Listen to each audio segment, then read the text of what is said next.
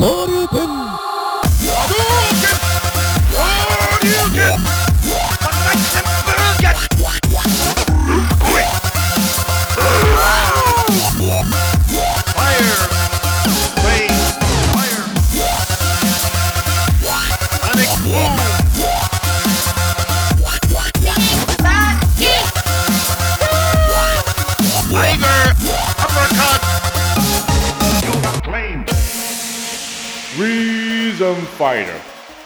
Bonjour à tous et bienvenue pour ce deuxième numéro de Rhythm Fighter.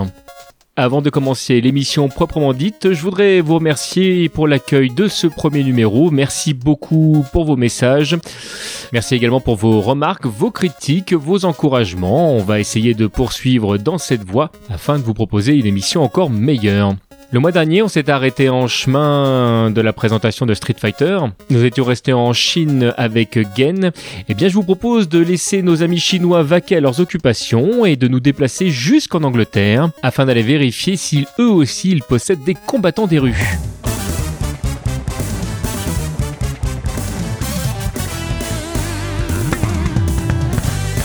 À l'origine, j'étais pas vraiment un fan du thème de Birdie et euh, ce qui m'a fait apprécier le thème de Birdie, c'est sa réorchestration dans les versions alpha de Street Fighter. Euh, parce que j'aime beaucoup le travail qui a été fait autour, euh, autour de ce thème dans les versions CPS2. Pour autant, je trouve que le thème de Birdie dans Street Fighter, il colle parfaitement au personnage. Il est lourd, il y a quelque chose de, de, de de presque euh, chafouin vicieux euh, euh, à l'intérieur. Je trouve qu'on reconnaît parfaitement le côté punk, mais dans le côté loupard du, du personnage. Hein. Il y a vraiment un côté roublard. J'aime vraiment vraiment bien le travail qui a été fait autour de ce personnage. Bon, comme d'habitude, le thème est un peu court, il est un peu répétitif. Il est peut-être un peu moins que les thèmes précédents qu'on a qu'on a écoutés. Mais bon, voilà, on tourne vite vite en boucle. Écoutons-le ensemble.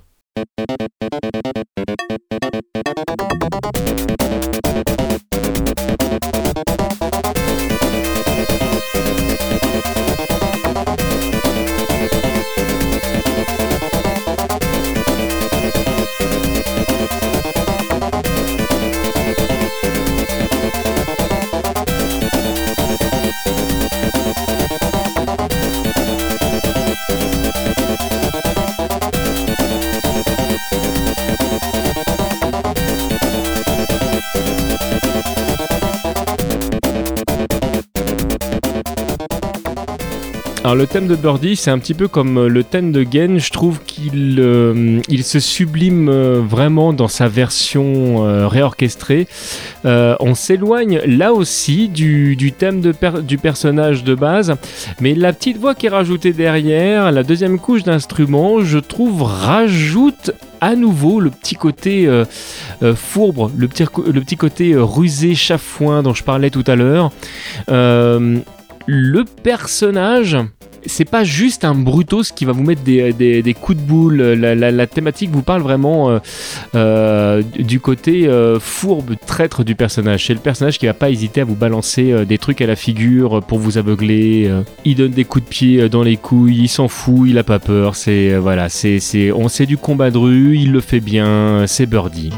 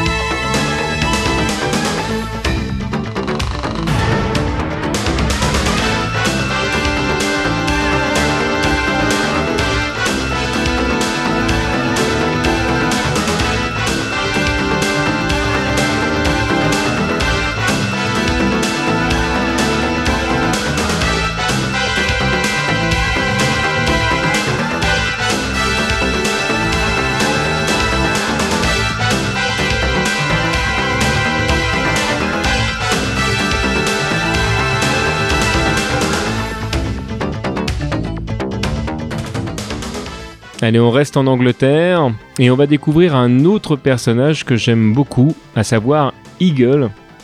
Alors Eagle, j'étais très très content quand Capcom l'avait annoncé euh, pour Capcom versus SNK 2 parce que je trouve que c'est un personnage qui a lui aussi beaucoup de charisme, certainement lié à sa moustache, certainement le côté clin d'œil à Freddie Mercury, on pourrait en parler en long, large et en travers, mais c'est surtout la façon dont il a de se battre euh, que je trouvais euh, super classe quand j'étais plus jeune. Et lui aussi, il a un thème vraiment particulier et, euh, vraiment marqué. En plus, son stage se passe au loin d'un château. On est, on est dans, dans les les plaines un peu perdues d'Angleterre, ce qui me fait un peu plus d'ailleurs penser à l'Écosse proprement dit euh, qu'à l'Angleterre. Mais euh, j'étais vraiment dépaysé et pour autant ça me rappelait quelque chose euh, de, ma propre histoire, si vous voulez. J'ai des origines cathares et les châteaux me parlent par exemple.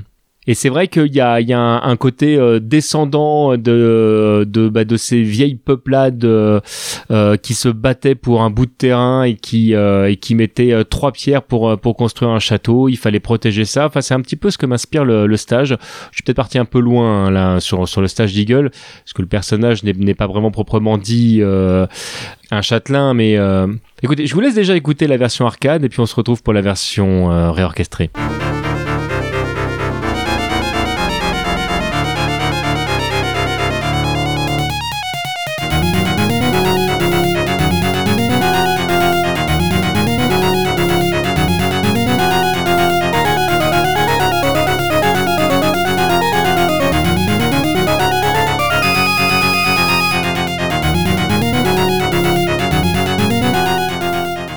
Comme d'habitude, la version arcade a vraiment un côté euh, un petit peu brut, euh, enfin un petit peu d'ailleurs, c'est rien de le dire. Euh, il y, a, un côté très répétitif et c'était vraiment le, le, stage et le personnage qui me plaisait. Là encore, dans la version réorchestrée, et là on est parmi les thèmes que je préfère également, je trouve que le, le thème d'Eagle prend complètement son envol. Pour moi, c'est le personnage, c'est le thème du personnage et ça va en plus euh, super bien avec euh, la version euh, la version deck. Le seul truc que je reprocherais à la version deck, le seul tout petit truc, c'est qu'il n'y avait aucun dégradé dans les, dans les ciels, dans certains sprites qui étaient présentés sur la version sur la version 8 bits de NEC alors que la version arcade le proposait. Moi, le mixte parfait, ça aurait été d'avoir euh, sur ce stage-là euh, bah, la, version, euh, la version CD, ça aurait été excellentissime. Mais plutôt que d'en parler, je vous propose de l'écouter.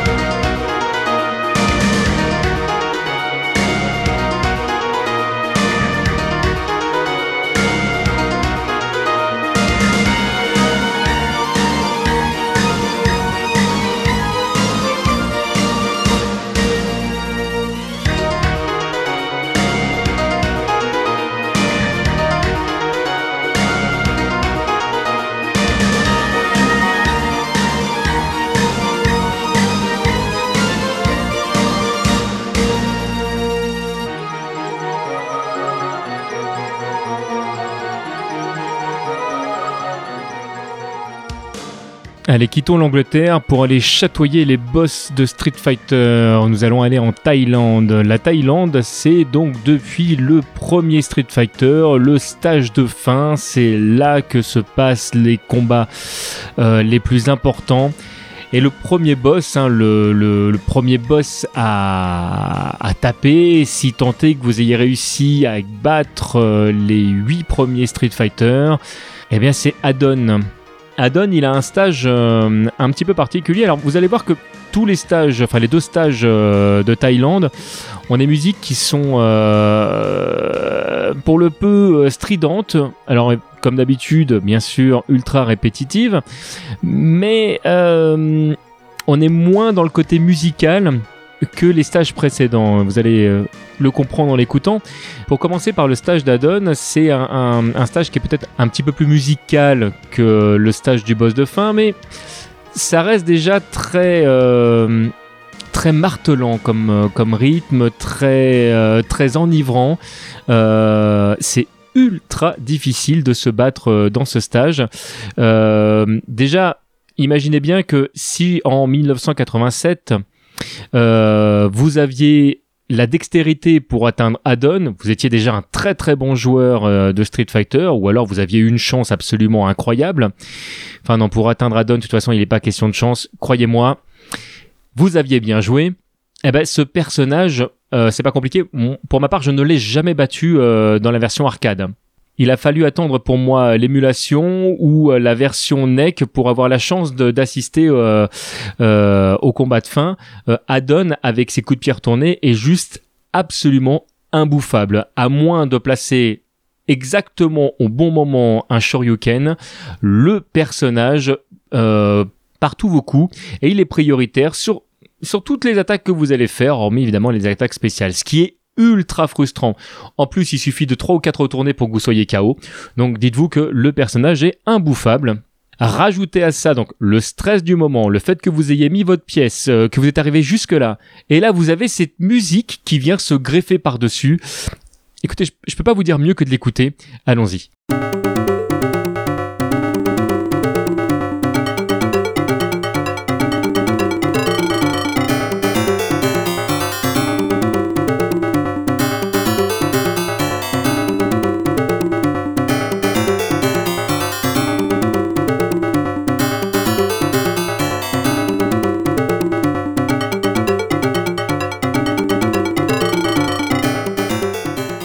La version réorchestrée du stage d'Adon, euh, elle est évidemment comme d'habitude beaucoup plus agréable à l'écoute, elle est beaucoup plus musicale. Elle reste malgré tout euh, très répétitive et très martelante, mais on retrouve des sonorités plus thaïlandaises.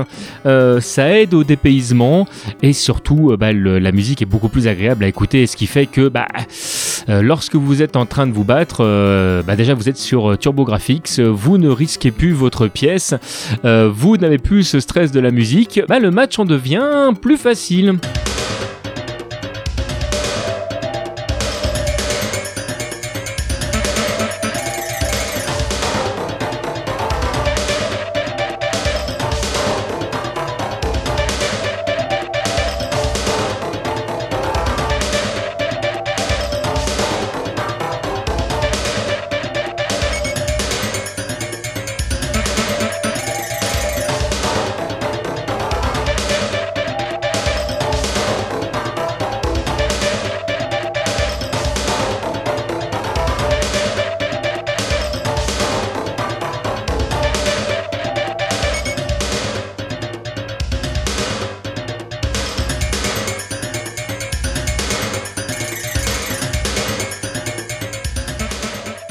Le stage de fin de Street Fighter, qui se passe toujours en Thaïlande, c'est celui de Sagat. Sagat, c'est un personnage ultra charismatique.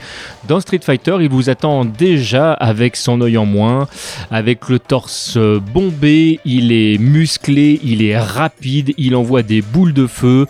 Ce mec est un tueur. Son stage a une musique encore pire que celle d'Adon la musique vous rentre dans la tête. On a l'impression d'une vague répétitive, qui vous retourne comme si vous aviez pris une substance hallucinogène. Enfin, c'est vraiment un truc. Euh, moi, c'est pas compliqué. Hein. La musique, elle me fait vraiment penser au ramway. Vous savez ces danses que l'on fait sur les rings avant un combat de Muay Thai. Hein. Elle me fait vraiment penser à une musique traditionnelle de combat. Euh, euh, Sagat est vraiment dans son élément. Vous arrivez chez lui, il est plus fort que vous. C'est juste, il y a une pression grâce à ce thème, euh, grâce à ce personnage. Le Street Fighter, le World Warrior, c'est Sagat. Il n'y a aucun quiproquo dessus.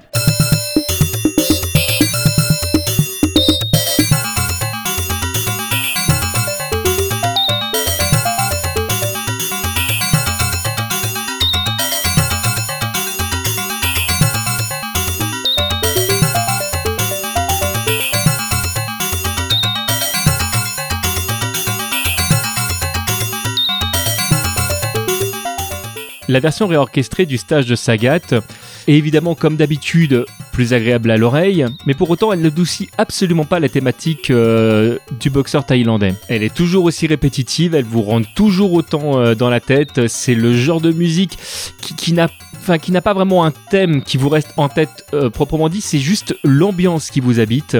Il y a vraiment quelque chose de très très très fort dans ce thème.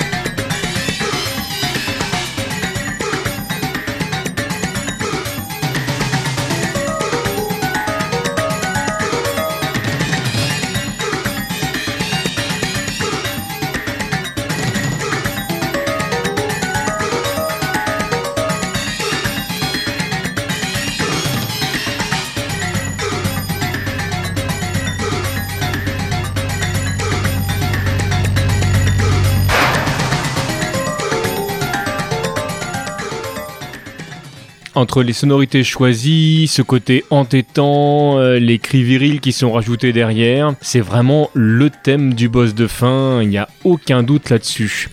Juste pour terminer autour de, Street Fighter et avant de passer à autre chose, je voudrais préciser que euh, le mois dernier, j'exprimais le fait que je ne savais pas qui était à l'origine des réorchestrations de la version NEC, la version euh, TurboGrafx. Hein.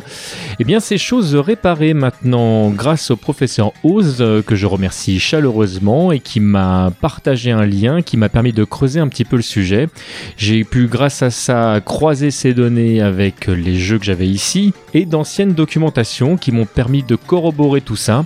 Alors on sait que Yushikan's Papa euh, est à l'origine de la partie sonore, hein. on retrouve les classiques euh, euh, Hadoken et autres Hellfire de notre Ryu favori samplés exactement de la même façon. Mais on sait également maintenant que Yurinuki Nakagami a produit une réorchestration qui a été dirigée par Toshiyuki Sasagawa et surtout qui a été arrangée et réalisée par Shofuku. Pour la petite anecdote, j'ai voulu un petit peu creuser sur le personnage pour savoir ce qu'il avait fait d'autre ou ce qu'il avait éventuellement réorchestré d'autre et je vous avouerai que pour l'instant je suis en panne sèche. Mais vous me connaissez, je ne désespère pas, je vais creuser un petit peu tout ça pour voir si on est capable de voir un petit peu s'il a continué à œuvrer ailleurs, pourquoi pas, dans l'univers des jeux de combat. Et je vous propose maintenant de faire un petit saut de deux ans dans le temps. Nous voici donc en 1989 et nous allons laisser de côté nos amis Street Fighter pour euh, aller chatouiller leurs cousins de Final Fight. Alors pourquoi je vous parle de Final Fight? Tout simplement parce que bon nombre d'entre vous le savent déjà, beaucoup des personnages sont communs entre les deux licences et surtout on va retrouver des thèmes de Final Fight dans l'univers de Street Fighter. Et il y a une petite particularité puisque comme vous le savez, ce beat'em all, lorsqu'il est sorti, n'avait pas de thème lié au personnage. Eh bien, il faut savoir que lors de son adaptation sur Mega CD, la console de Sega, eh bien, Sega s'est chargé de convertir et de réorchestrer les thèmes de Final Fight pour pouvoir bénéficier tout simplement du support CD. En faisant cette manipulation, Sega a rajouté quelque chose. Alors je ne sais pas si l'information euh, avait été communiquée par Capcom à l'époque. En tout cas, sur le CD de Sega, c'est inscrit, vous avez certains thèmes qui sont considérés comme être le thème de tel ou tel personnage. Et le plus rigolo, c'est que ça a été officialisé par Capcom dans le jeu Hyper Street Fighter Alpha. En effet, dans ce jeu-là, vous avez la possibilité de prendre le mode du personnage que vous voulez dans toutes les versions connues imaginables dans la version alpha avec des possibilités de jouer le personnage comme à certaines époques et notamment les personnages émanant du jeu Final Fight ont la possibilité de se jouer alors je vais pas dire comme des personnages de beat'em all parce que ce serait exagéré mais d'une manière radicalement différente que dans leur version Street Fighter Alpha 3 par exemple. Eh bien, lorsque vous prenez les personnages dans leur version la plus classique, le thème que vous entendez derrière est tout simplement celui qui a été inscrit par Sega comme le thème officiel. Si bien que vous allez vous rendre compte au fur et à mesure de cette émission que certains personnages de Final Fight ont plusieurs thèmes qui viennent de Final Fight suivant leur version. Mais je vous propose qu'on regarde tout ça en détail, en commençant par un jeune japonais. Le premier personnage sur lequel nous allons nous arrêter n'est autre que Guy. Alors pourquoi ce choix? Bah Ce choix il est double. Tout simplement c'est le premier personnage jouable venant de l'univers de Final Fight avec lequel on peut jouer dans l'univers de Street Fighter. Ensuite parce que son thème est tout simplement le premier thème que l'on entend quand on lance le jeu Final Fight. On a longtemps cru que Yoshihiro Sakaguchi était responsable de tous les thèmes de Final Fight. En fait, on découvre depuis très récemment que non seulement il a été euh, secondé par euh, d'autres compositeurs, comme la talentueuse euh, Yoko Shimomura, Junko Tamiya, Harumi Fujita, Yasuaki Fujita, Hiromitsu Takaoka, mais que surtout le thème que l'on va découvrir dans un court instant a été composé par Manami Matsumae, et que pour moi c'est une grande révélation parce que bah voilà j'ai longtemps cru comme bah, beaucoup beaucoup beaucoup de monde, tout simplement parce qu'il était le seul crédité lorsque vous finissiez le jeu, que ce thème emblématique avait été composé par Yuki Shan's papa. Eh bien on sait aujourd'hui que ce n'est pas du tout le cas. Le thème de Guy à l'origine est un thème absolument emblématique toute personne qui a déjà joué à Final Fight connaît ce thème. C'est un thème lourd, typique des films des années 80. On sent la crasse de la rue, on sent le mystère, ça sent la violence, les murs tagués, l'urine, les déchets, c'est sale. Et pour autant, ce thème, il déborde de charisme. Une fois qu'on a fait le lien avec le héros, ce thème, il fait puissant. Ce thème, il fait viril. Bref, ce thème, il a la classe.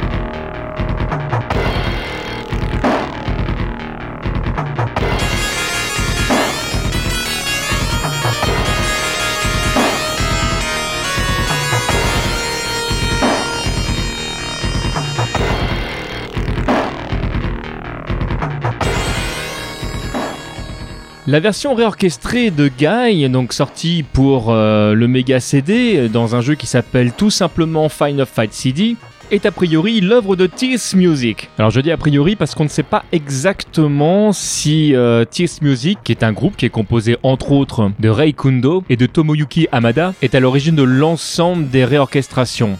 De ce qu'on en sait aujourd'hui, on aurait plutôt tendance à dire oui, mais euh, comme vous avez pu le constater euh, depuis le début de cette émission, on découvre des choses au fur et à mesure qui étaient plus ou moins cachées chez les éditeurs de l'époque. Concrètement, à l'époque où euh, on avait les compositeurs, les développeurs qui partaient d'une compagnie à l'autre, comme ça a été le cas par exemple entre Capcom et SNK, les éditeurs avaient tendance à cacher l'identité de qui avait fait quoi pour éviter tout simplement qu'on vienne leur piquer leurs collaborateurs, leurs employés pour, bah, pour garder tout simplement la patte qui faisait l'identité des jeux. On cachait donc qui avait fait quoi, on remplaçait les véritables identités par des pseudonymes, on essayait de brouiller les pistes quoi. En tout cas, pour revenir sur le groupe Tiss Music et leur travail sur la version Final Fight City, j'ai juste besoin d'exprimer que le travail qu'ils ont fait autour de ce jeu est juste génial. Je ne sais pas si parmi vous il y en a eu qui ont eu la chance de mettre les doigts sur cette version-là, parce qu'elle est loin d'être parfaite, elle a certains défauts, mais elle a une classe que n'a pas la version d'origine, notamment grâce à cette réorchestration qui est juste magique. Le thème qu'on va écouter maintenant, donc toujours le thème du japonais, n'a pas du tout la même saveur que dans sa version arcade. Concrètement, la version arcade, je l'exprimais tout à l'heure, a vraiment un côté euh, sale, mais vraiment le sale des années 80. La version qu'on va écouter maintenant, qui date donc de 1993, a vraiment un côté années 90, c'est-à-dire un, côté faussement sale. Je m'explique. Je sais pas si vous vous souvenez, mais euh, entre 90 et euh, on va dire 97, les États-Unis avaient pour habitude de nous alimenter de shows divers et variés. Et les séries qu'il produisait, tout ce qui euh, touchait euh, au monde de la pègre, de la police, euh, de la mafia, j'en passais des meilleurs, en fait, avait un côté très stylisé, très faussement sale. on rajoutait un petit bout de papier ici, mais ça faisait vraiment faux. Alors c'est un style qui moi m'a marqué, que j'ai beaucoup aimé parce que voilà, j'ai été élevé aussi avec ces séries-là mais ça ne fait pas du tout le même goût. Alors entendons-nous bien, j'adore vraiment cette version CD. Et ça ne me pose aucun problème que ça fasse euh, série américaine entre guillemets. Je trouve que ça colle parfaitement au jeu. Leurs deux versions offrent un point de vue différent. La première version, on est vraiment dans le cinéma des années 80. Ben là, je trouve qu'on touche vraiment à quelque chose des années 90.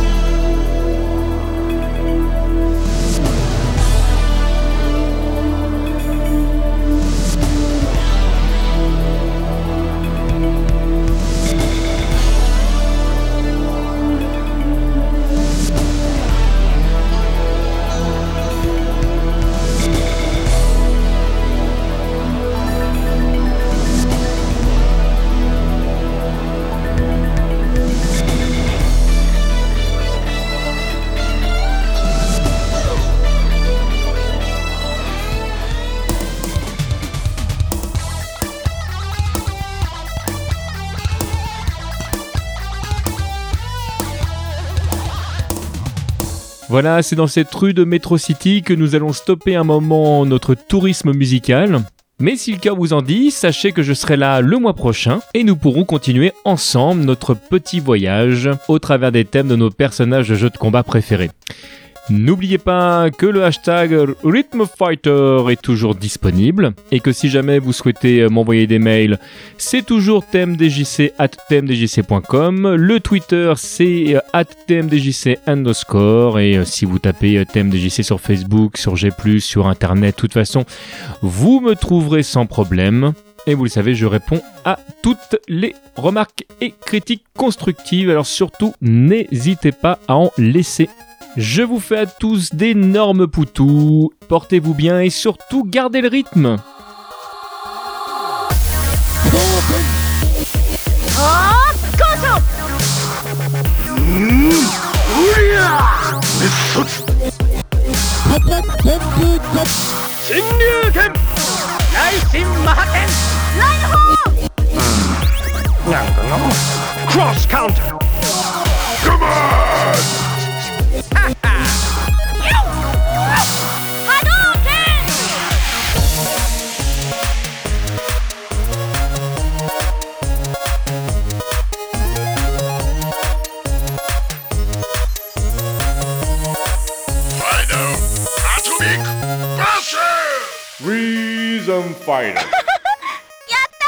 Nos productions vous plaisent, vous avez envie de laisser un pourboire et de retrouver du contenu exclusif, alors rendez-vous sur premium.tmdjc.com.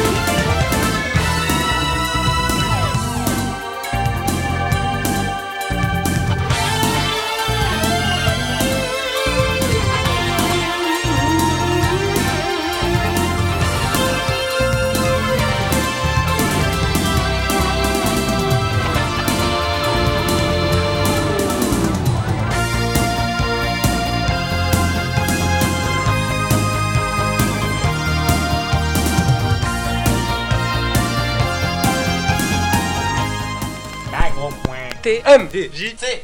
comme